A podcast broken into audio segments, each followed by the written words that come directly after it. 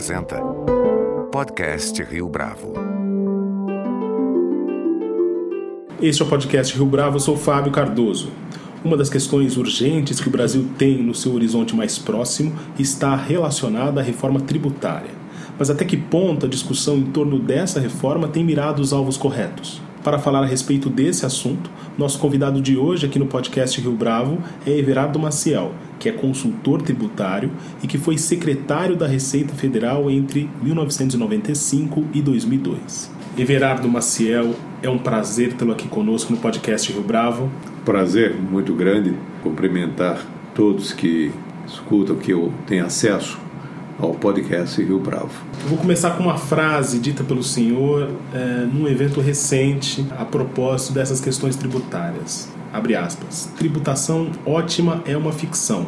Todos os sistemas tributários são imperfeitos e tendem à obsolescência. Fecha aspas. Com base nessa reflexão, a gente pode dizer aqui provocação, qual deve ser o modelo de reforma tributária a partir de 2019 tendo em vista essa nossa conjuntura política que se inicia, inclusive, em 2019? Não existem modelos. Isso é outra ficção. A teoria econômica da tributação ótima é uma ficção absoluta. É, nunca existiu em nenhum lugar do mundo e simplesmente parte de uma série de pressupostos que não existem. O que vem a ser um sistema tributário? Um conjunto de regras que no final de contas pretende arrecadar tributos para financiar aquilo que é de responsabilidade do Estado. Também, além disso, é induzir determinadas condutas, determinadas políticas públicas. Mas, atenção, isto produzido, pelo menos nas democracias, no ambiente dos parlamentos, dentro, portanto, do poder, no âmbito do poder legislativo. E no, no poder legislativo, nas discussões congressuais, é inevitável que surjam conflitos de razão, conflitos de interesse. Inevitavelmente produzem modelos imperfeitos. Portanto, a imperfeição é inerente aos sistemas tributários. O tributo é conflito. O tributo é algo que invade a liberdade das pessoas. Preciso que se entenda que há um embate permanente entre a procura da, da superação dos problemas que têm os sistemas tributários, ainda que se saiba que eles são imperfeitos. Quais são os pontos que precisam ser discutidos, mas que, pelas mais variadas razões, vêm sendo ignorados na proposição da reforma ao longo dos últimos anos? Os modelos tributários, além de serem imperfeitos, são modelos culturais. Quero dizer com isso que eles reproduzem as circunstâncias de espaço e de tempo. Aquilo que é possível, aquilo que é cabível, aquilo que é recomendável naquele tempo, naquele lugar. Não existem paradigmas internacionais. Isso é algo completamente falso. Eu dou só um exemplo, poderia me alongar com muitos exemplos. Boa parte do mundo ocidental adota como forma de tributação do consumo o imposto chamado imposto sobre valor agregado, IVA. Tem uma exceção, só que é uma exceção formidável. Os Estados Unidos da América, que não adotam o IVA, adotam o imposto de vendas a varejo, o Sales Tax. Isso não significa dizer que os Estados Unidos são menos ou mais desenvolvidos porque adotam o Sales Tax, ou que outros países do mundo ocidental são mais ou menos desenvolvidos porque adotam o IVA. É aquilo que é possível naquelas circunstâncias e são meras formas de extração tributária, nada mais do que isso. Pretender, portanto, uh, conferir caráter dogmático a isso é um erro crucial. No Brasil, imagine um organismo. Nesse organismo, uh, temos um conjunto de órgãos, uh, sistemas arteriais, sistemas venosos e, e tudo mais. Imaginemos que todos os órgãos de uma pessoa funcionem bem. Porém, o seu sistema coronariano tem uma obstrução, tem uma obstrução na coronária. Essa pessoa, se não cuidar da obstrução na coronária, vai morrer de infarto com ótima saúde. Fazendo uma analogia com o sistema tributário, corresponde ao processo. Se o processo não funciona, nada funciona. Não adianta eu ter um IVA ou ter um tax. ou ter um imposto sobre a economia digital, ou um imposto de renda, ou adotar base contra base ou imposto contra imposto. O processo no Brasil funciona? Não. E tem alguma evidência quais são os sintomas dessa mal, desse mau funcionamento? Dados do final do ano passado evidenciam que nós temos 3 trilhões e 300 bilhões de reais de litígios tributários. Esse valor corresponde, à época, a mais da metade do PIB brasileiro. Um sistema tributário que, em virtude do seu processo, produz um volume de litígio dessa ordem, ele é completamente não funcional. Ele não funciona, primeiramente, porque os lançamentos tributários, todas as instâncias, são lançamentos que não encerram responsabilidade. Dito assim de uma maneira bem simples, eu faço um lançamento, daí para diante, o problema do contribuinte. Se porventura esse lançamento for considerado improcedente, cair, como se diz na gíria, não gera nenhuma responsabilidade para o sujeito ativo da obrigação, para o Estado, nem para a autoridade lançadora. Pode ter trazido todo tipo de constrangimento para o contribuinte. Custos, danos patrimoniais, danos reputacionais, nada disso importa. Então eu tenho um lançamento sem trava, lançamento sem culpa. Feito o lançamento, supondo que o contribuinte esteja irresignado e vai contestar esse lançamento, nós vamos para a esfera de julgamento. Os órgãos de julgamento administrativo brasileiro ainda reproduzem os mesmos modelos adotados no início dos anos 30 no Brasil por absoluta reprodução do modelo fascista de Benito Mussolini, que era os modelos que são oriundos das estruturas corporativas, muitas delas, particularmente no âmbito trabalhista, com acento na chamada Carta del Lavoro então, o nosso modelo, originalmente fascista, modelo organizacional, como?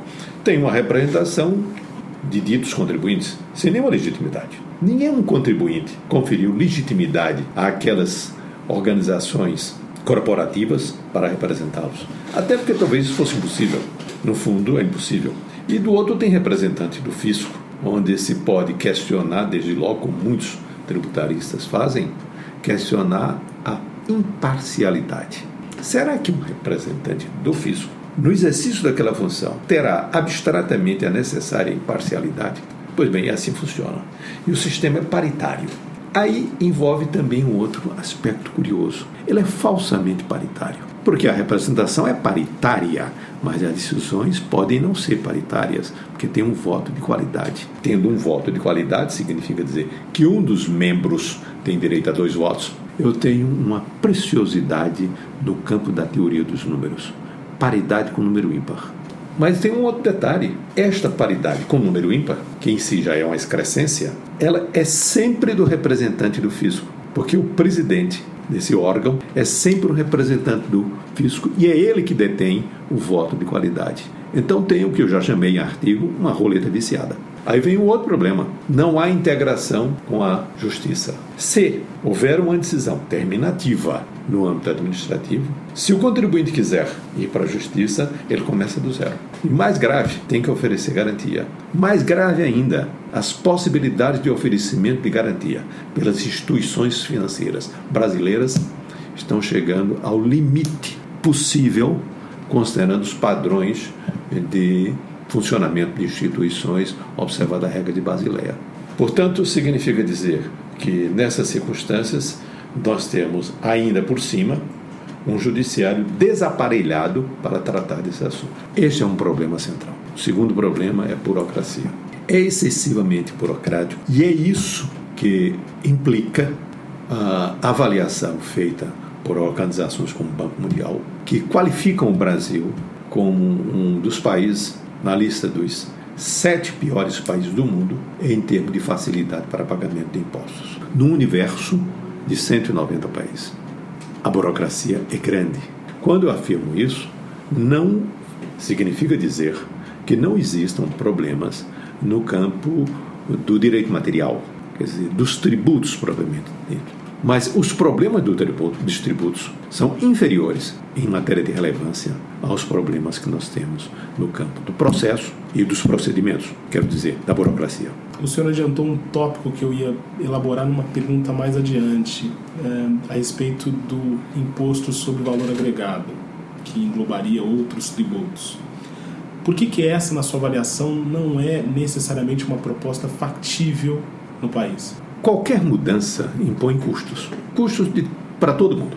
Para o fisco, porque há sempre o risco de não se saber o que vai acontecer. Nenhum sistema tributário permite projeções seguras, a não ser com massa real, a não ser em cima da própria realidade. Por quê? Porque não é algo que eu faço e repercute diretamente. Não, é um conflito. É? Eu digo sempre que uma das maiores uh, expressões do cinismo tributário é a expressão sujeito passivo. Ele não tem nada de passivo. Ele é completamente inquieto, ele é completamente buliçoso, ele reage. Então, portanto, quando eu desenho algo, ele vai reagir. E essa reação frequentemente se inscreve no campo do imprevisível. Eu não consigo saber uh, com completa previsão. Então, primeiro aspecto a considerar: eu tenho custos altos, eu tenho custos políticos. Para fazer uma coisa desse gênero, eu tenho que fazer passar uma mudança legislativa no campo constitucional, que é extremamente arriscada Dizia Maria Henrique Simas que mudanças constitucionais são muito perigosas, eles tom bem-humorado, que não se sujeitam a vetos. Elas são promulgadas pelo Poder Executivo. Por razões históricas, nenhuma delas é elogiáveis, nós temos uma Constituição com, uma extensão amazônica da matéria tributária. Então, uma mudança é uma mudança muito grande, com muito risco, com muito custo. Bom, e afinal, para quê? seriam os problemas que nós temos não são solúveis com soluções menos custosas e menos arriscadas? Nós não discutimos os problemas, nós ficamos discutindo as soluções. E nós ficamos, parafraseando o grande escritor italiano, siciliano, Luigi Pirandello, nós ficamos com soluções à procura de um problema. Mas nós temos uma terceira e forte conjunto de razões. IVA é imposto do século passado. IVA é um imposto concebido para tratar de cadeias produtivas. Não há mais cadeias produtivas. Nós estamos falando de redes. É, não existem. O IVA não é, não consegue tratar dessa matéria. Nós estamos tendo uma discussão que éramos para ter tido na década de 60. Está ultrapassada. É uma discussão antiga. Olha para frente. Hoje nós temos, com importância igual ao superior, aos bens corpóreos e incorpóreos e aos produtos, às mercadorias tratadas pelo IVA, nós temos a informação. O IVA não sabe lidar com essa matéria. Tanto é que, para cuidar da economia digital, a União Europeia acaba de decidir pela implantação de um turnover tax, um tributo sobre a receita bruta. Imagine alguém no Brasil falar um tributo sobre a receita bruta a 10 anos passados. Seria tido como atrasado. É o que está sendo feito. É o que o Reino Unido está fazendo. É o que a Austrália está fazendo. Com modelos extremamente complexos, porque as formas convencionais não estão aptas para lidar com isso. Nós estamos lidando com um mundo absolutamente onde tudo está mudando, onde nós, quando nos defrontamos com os grandes sistemas, os gigantes da informação, os gigantes da informação, quando estão numa relação conosco, comigo, com você, nós não somos mais os clientes, nós somos o produto. Nós estamos lidando com mercadores de atenção. E nisto nós viramos o produto.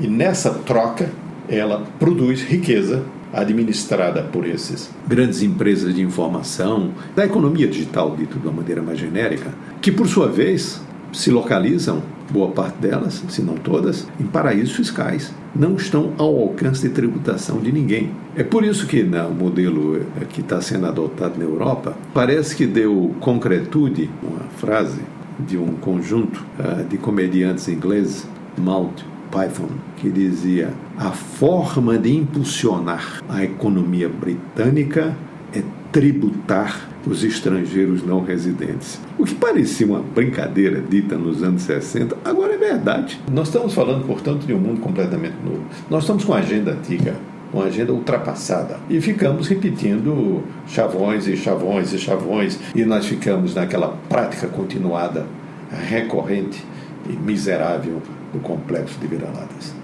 Quando se comenta reforma tributária no Brasil, há quem argumente que a isenção da distribuição dos resultados constitui um privilégio. Da mesma forma, há quem diga que, ao receber a devolução do imposto de renda, o trabalhador estaria sendo agraciado com os subsídios. Explica pra gente, Everardo, por que é que essas leituras são equivocadas? Bom, começando no trabalhador, aí né, é uma coisa é, literalmente ridícula, né? Ele só recebe de volta aquilo que pagou, é, não o que não pagou. Quer dizer, é porque o imposto de renda da pessoa física, ele no Brasil, e como em muitos outros países, não em todos, verdade, porque nada é igual em tudo, nós tributamos com muita eficácia, fazemos a tributação na fonte. Com muita eficácia. Esse é um, talvez um dos grandes instrumentos de tributação moderna. E é antigo no Brasil. Pois bem, na pessoa física há uma retenção na fonte. Se ele recebe uma devolução, é porque o que foi cobrado na fonte é maior do que o que efetivamente deveria ter pago. Apenas isso, não mais nem menos.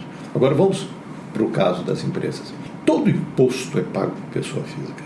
A pessoa jurídica apenas antecipa ou posterga o pagamento de imposto, que no final de contas será pago como contribuinte de fato, não de direito, pela pessoa física. Quer dizer, a pessoa física paga todos os impostos eh, de forma indireta nos preços. Nos preços dos serviços, nos preços das mercadorias. E esse preço, portanto, ao pagar o contribuinte de direito foi a pessoa jurídica, mas o contribuinte de fato é o consumidor. De outra forma também, ele paga também de forma direta. Ele paga de forma direta, por exemplo, como é óbvio, nos tributos patrimoniais, o IPTU de uma pessoa física, o IPVA de uma pessoa física, por exemplo. Ele paga também como produto da atividade laboral. Eu sou empregado, tenho uma forma de trabalho, eu vou pagar é, em razão dessa minha atividade. E ele paga, por fim, na condição de investidor. E como investidor, ele tem duas formas de investir. Uma forma de investir, que é a aplicação no mercado financeiro, e uma outra, que é o investimento na condição é, de sócio de empresas. Na condição do mercado financeiro, ele tem uma tributação que é recolhida pela instituição financeira. É, esse recolhimento pode ser definitivo, e nós estamos falando de política tributária, pode ser definitivo ou não. E aí é mais a conveniência da política tributária de fazer uma coisa ou outra. Veja bem, quando tem uma tributação, nós dizemos tributação definitiva de 15%. É, mas é claro que o aplicador quase sempre tem uma alíquota efetiva maior do que isso. Tem uma diferença que ele não pagou.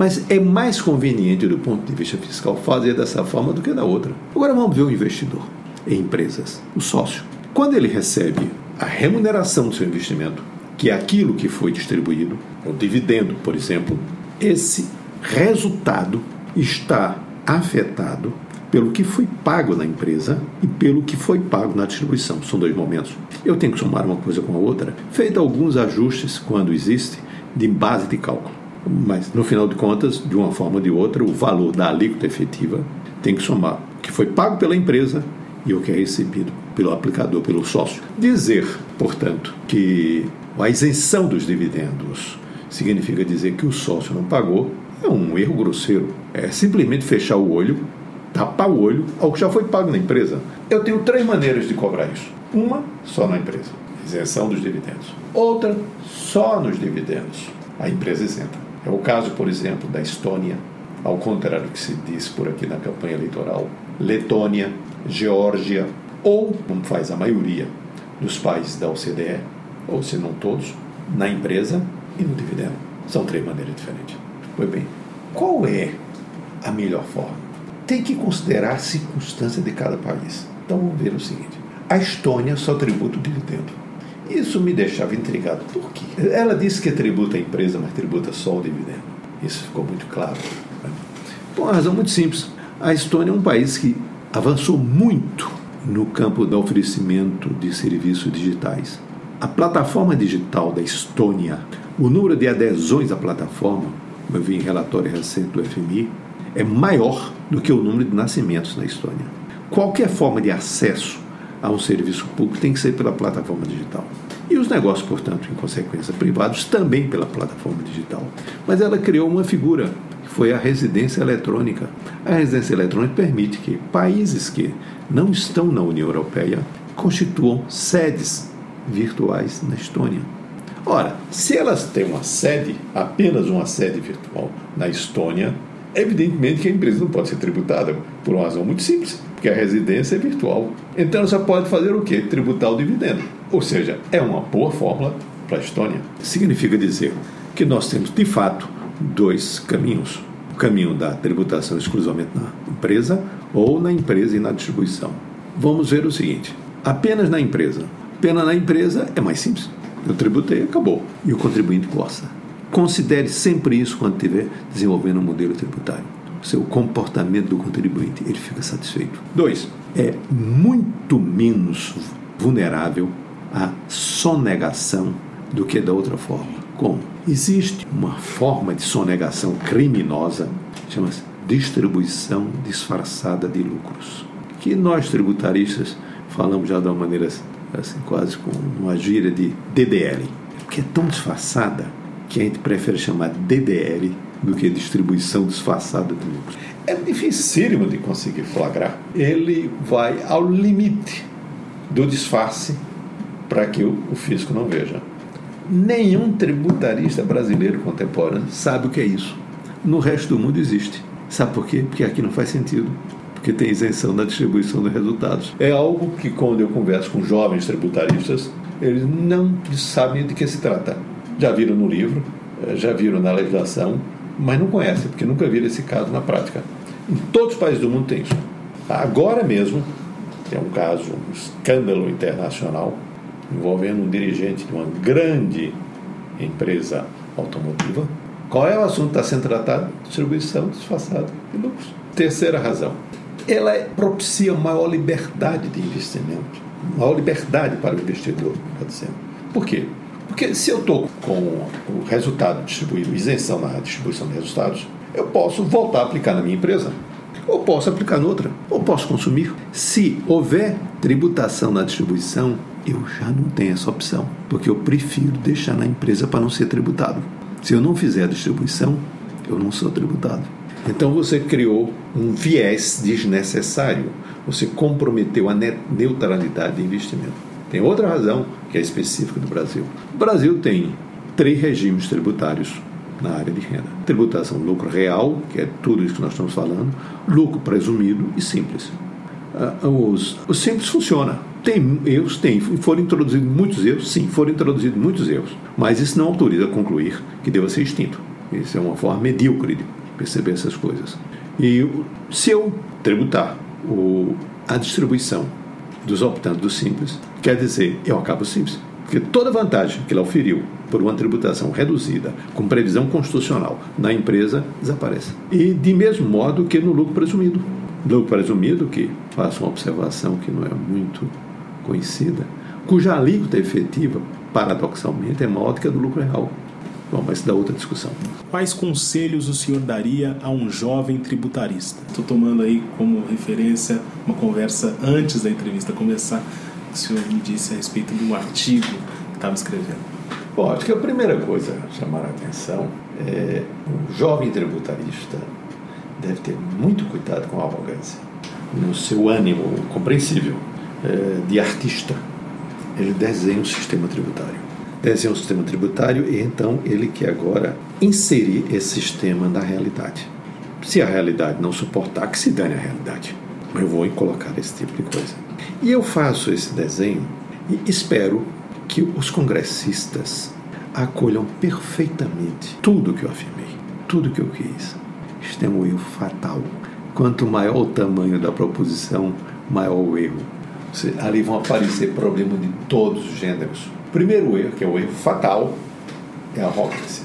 O jovem tributarista, animado, é, imbuído com espírito artístico, em que cultua e valoriza a estética tributária, os sistemas têm que ser neutros, como se existisse alguma coisa neutra. Então, uma série de coisas tem que ser transparentes, como se existisse alguma coisa transparente.